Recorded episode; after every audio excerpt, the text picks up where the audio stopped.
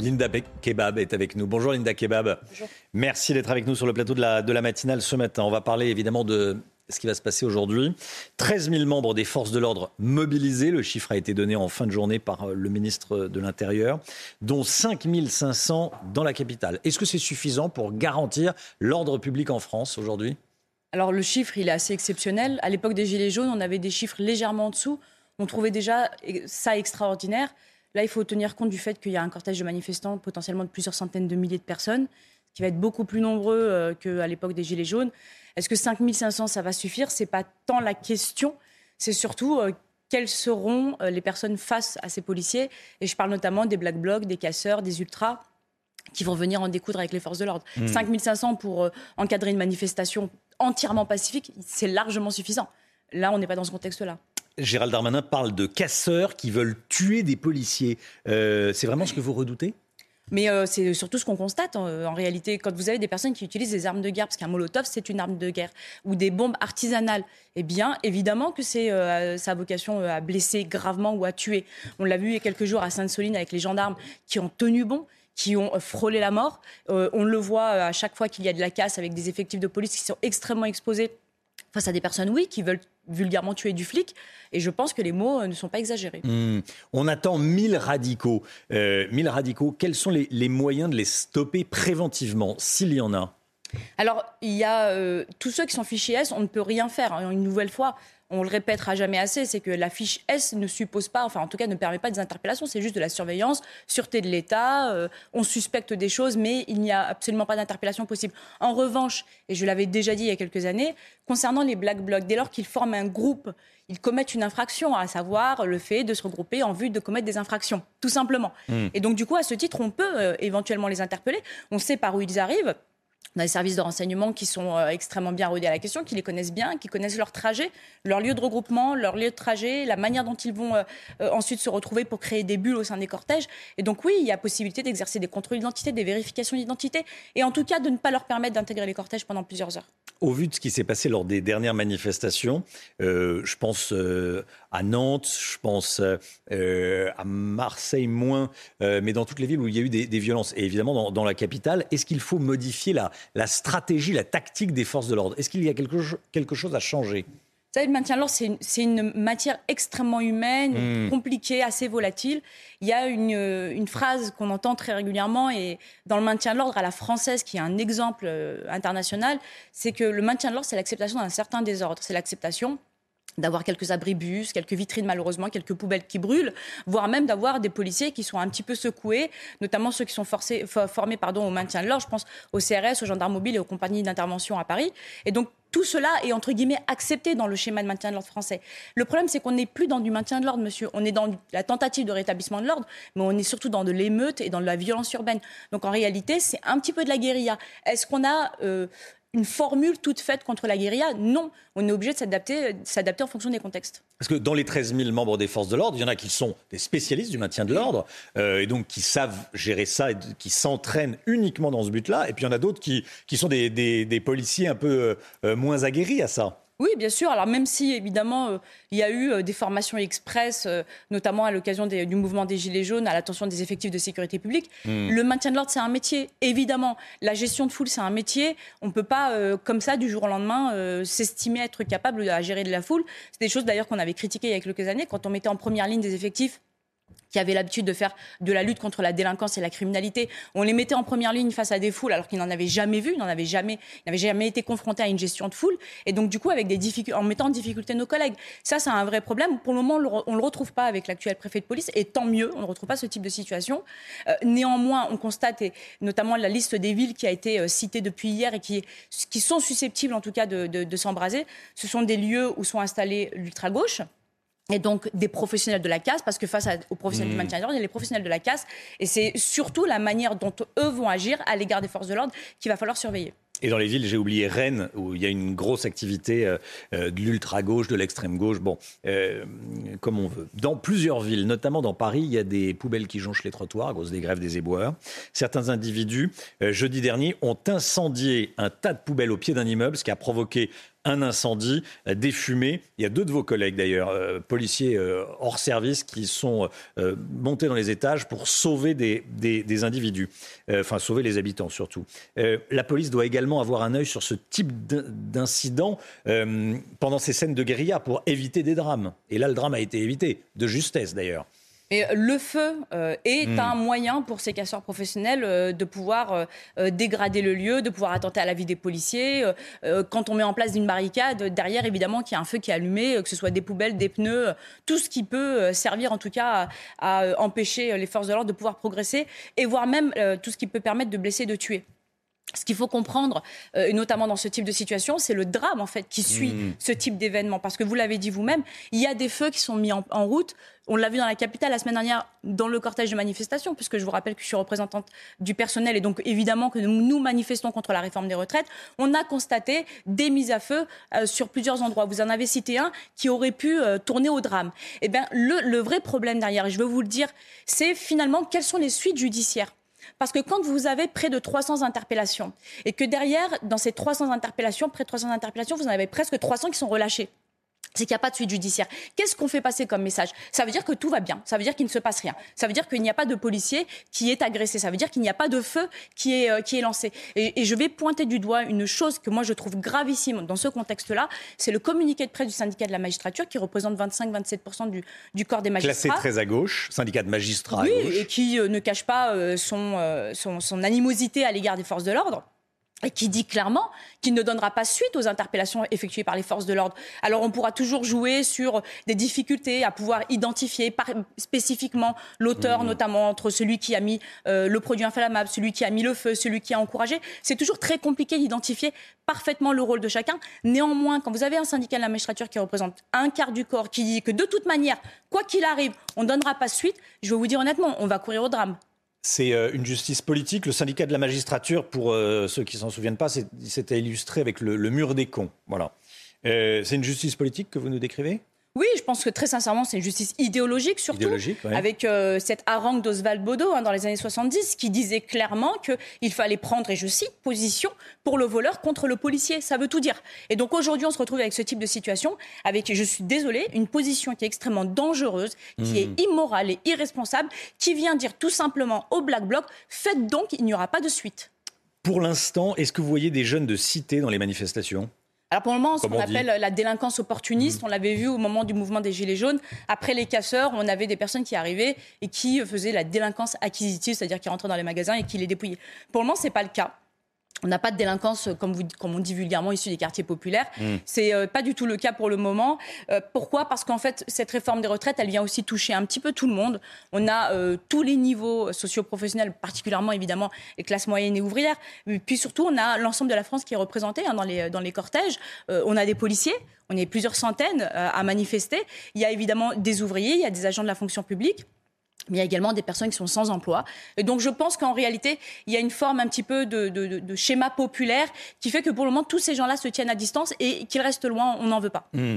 Euh, on entend euh, beaucoup de choses sur la Brave M, les, policiers à moto. C'est une brigade qui interpelle alors c'est une, une, brigade qui a été mise en place pour réprimer les actions violentes. Hmm. Euh, brigade anticasseurs. C'est une brigade anticasseurs. Alors le parallèle malheureux que beaucoup font, c'est celui avec les voltigeurs, qui ne sont pas du tout, qui n'ont pas du tout le même fonctionnement. Qu'est-ce qu'une brave? Qui dans les années 80 euh, euh est... Malik notamment, et ça a conduit à la, à la, à la, à la fin au démantèlement de, cette, de ces hmm. voltigeurs. En fait, c'est quoi? C'est une section d'intervention, donc qui est chargée de faire du maintien de l'ordre, de la lutte anti-casseurs, mais qui pour pouvoir se déplacer, qui pour se déplacer très rapidement d'un point A à un point B, ne le fait ni à pied ni en véhicule lourd, mais le fait à moto. Et donc, du coup, c'est juste en fait une section qui se déplace avec chacun un rôle défini, comme dans toutes les sections de maintien de l'ordre, et qui vont aller attaquer de manière très légère, rapide, des casseurs. Donc, ça n'a rien à voir avec les voltigeurs. Leur utilité, elle est démontrée. Euh, d'ailleurs, c'est la preuve. Enfin, la, la preuve, c'est que aujourd'hui, ça devient un sujet politique. Et j'ai un petit message là-dessus, c'est que quand on voit des mouvements politiques, et je vais cibler particulièrement la France insoumise et, leur, et leurs alliés, qui appellent à la dissolution de la Bravem, en fait, vous savez ce qui est en train de se passer, et c'est la syndicaliste qui vous parle, c'est que progressivement, cette revendication contre la réforme des retraites, elle est en train d'être volée par des mouvements politiques, par des casseurs, et progressivement, le problème de la retraite eh ben, va devenir celui de la police. C'est un petit peu ce qui s'est passé au moment des Gilets jaunes Au bout de sept mois, on savait plus du tout pourquoi les gens manifestaient, puisqu'à l'époque, la France insoumise avait repris le mouvement et ne parlait que de la police. Eh bien, malheureusement, moi, j'en appelle aux confédérations. Attention, attention, ce sont des politiques qui vont se saisir de la, lutte contre la réforme des retraites pour pouvoir faire leur politique anti-flic sur la base euh, d'éléments qui sont absolument pas probants, et c'est tout. Quand Jean-Luc Mélenchon dit des policiers de la brave M qu'ils doivent se faire soigner parce qu'il faut être, euh, euh, je ne sais plus quel est son terme exact, mais enfin il dit qu'il faut se faire soigner parce que c'est étonnant euh, quand on est policier d'avoir envie de monter sur une moto pour aller faire opérer la, mission de la, de la brave M. Qu'est-ce que vous en pensez? Oui, bon, enfin, franchement, est-ce que. Euh, c'est violent de dire d'aller se faire soigner. La, sénilité d'un ancien candidat à la présidentielle a vraiment de l'importance. Hmm. C'est pas tant ce qu'il dit qui est important, c'est surtout l'impact que ça a sur les jeunes. Euh, vous l'avez dit dans un reportage il y a quelques minutes, avec des jeunes qui se mobilisent, et tant mieux contre la réforme des retraites et qui pensent à leur avenir. On, se plaint souvent que les jeunes ne s'intéressent pas à la, à la chose politique, et tant mieux s'ils le font.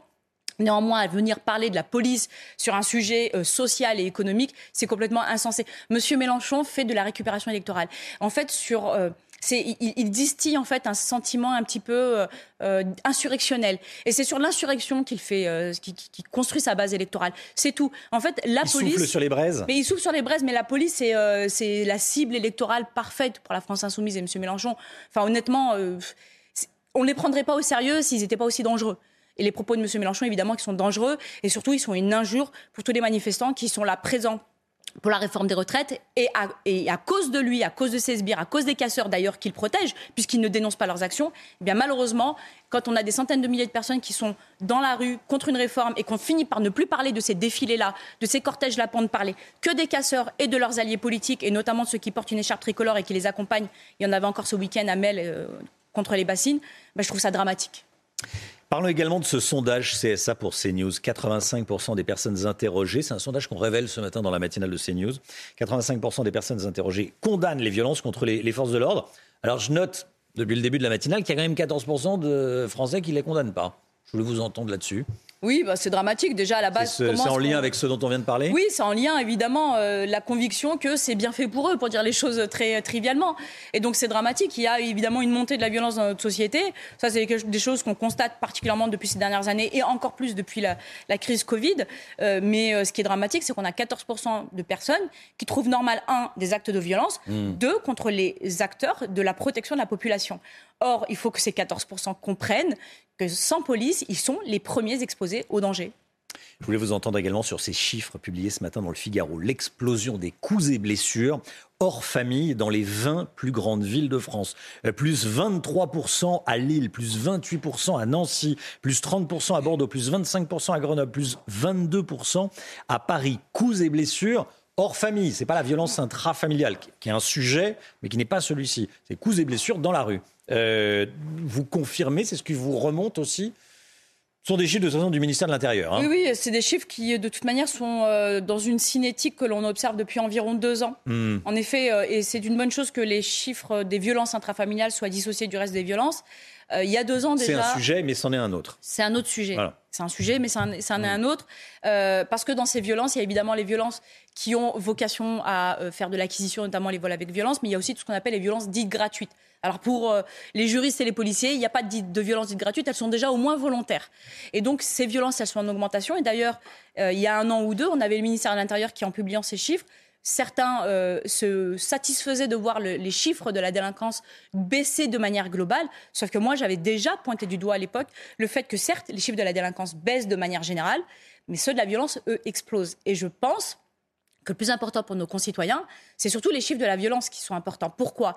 Parce que même si c'est toujours désagréable, se faire euh, pirater sa carte bleue en ligne ou euh, se faire euh, voler quelque chose, c'est beaucoup moins traumatisant que de subir des violences. Et je pense que c'est un véritable sujet. C'est la représentation de la polarisation de notre société, un, dans le débat public, mais également aujourd'hui même sur la voie publique, où on constate de plus en plus sur le terrain, et nos collègues nous le disent, eh bien les gens ne parlent plus, ils en passent directement aux mains. Qu'est-ce qui se passe dans ce pays? On a parlé des grandes villes. C'est la même chose dans les villes moyennes entre 20 000 et 100 000 habitants. Sainte, en Charente-Maritime. C'est pas Los Angeles, Sainte. C'est pas une grande ville, c'est une ville calme de l'ouest du, pays. L'ouest, c'est plutôt, euh, ça cette réputation, en tout cas, d'être plutôt calme. Plus 80 euh, 40, plus 46% à Libourne, plus 62% à Lorient. Euh, qu'est-ce qui se passe dans le pays? Qui agresse qui? C'est ça que je voudrais vous entendre dire et nous expliquer. Eh ben, malheureusement, c'est toujours. Qui agresse qui? Quel est le profil? C'est toujours en fait des profils de personnes qui sont euh, déjà connues des services de police. Savoir que c'est toujours une minorité de personnes qui sont déjà connues des services de police et de gendarmerie qui sont, qui sont des récidivistes. Et en fait, c'est toujours une petite frange qui va créer le plus gros de la délinquance. C'est les chiffres qui le disent. Et d'ailleurs, on constate et d'ailleurs on déplore souvent et on le dit, c'est que euh, les personnes ne, ne trouvent pas de réponse pénale forte qui euh, permettent de lutter contre la récidive, de véritables suivis. Il y a une difficulté, hein. le service public, je vous rappelle, en France a été démantelé. Il y a la question de la police, il y a la question de la justice, mais bien en amont, il y a la question de la prévention et de l'éducation qui ne nous concernerait pas, nous policiers directement, si nous ne devions pas finalement euh, ben, euh, récolter et récupérer les ratés de notre société. Qu'est-ce que ça veut dire? Ça veut dire qu'en gros, il y a une difficulté dans l'éducation, dans, dans la prévention.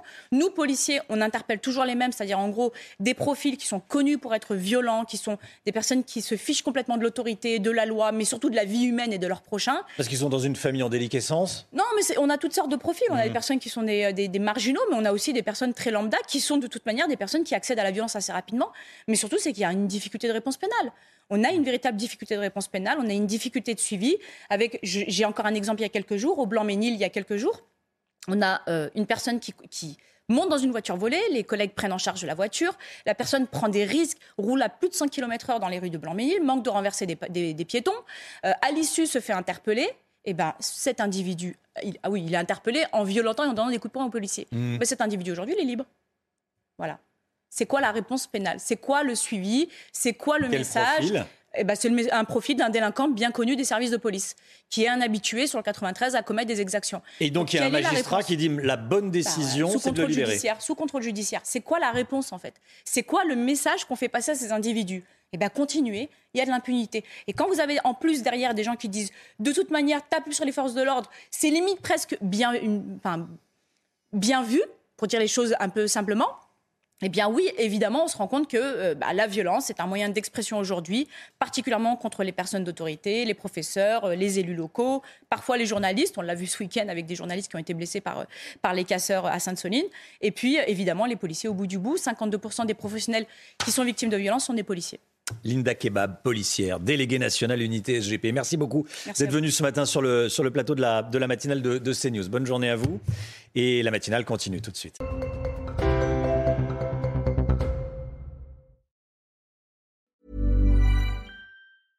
Hey, it's Paige DeSorbo from Giggly Squad. High quality fashion without the price tag. Say hello to Quince.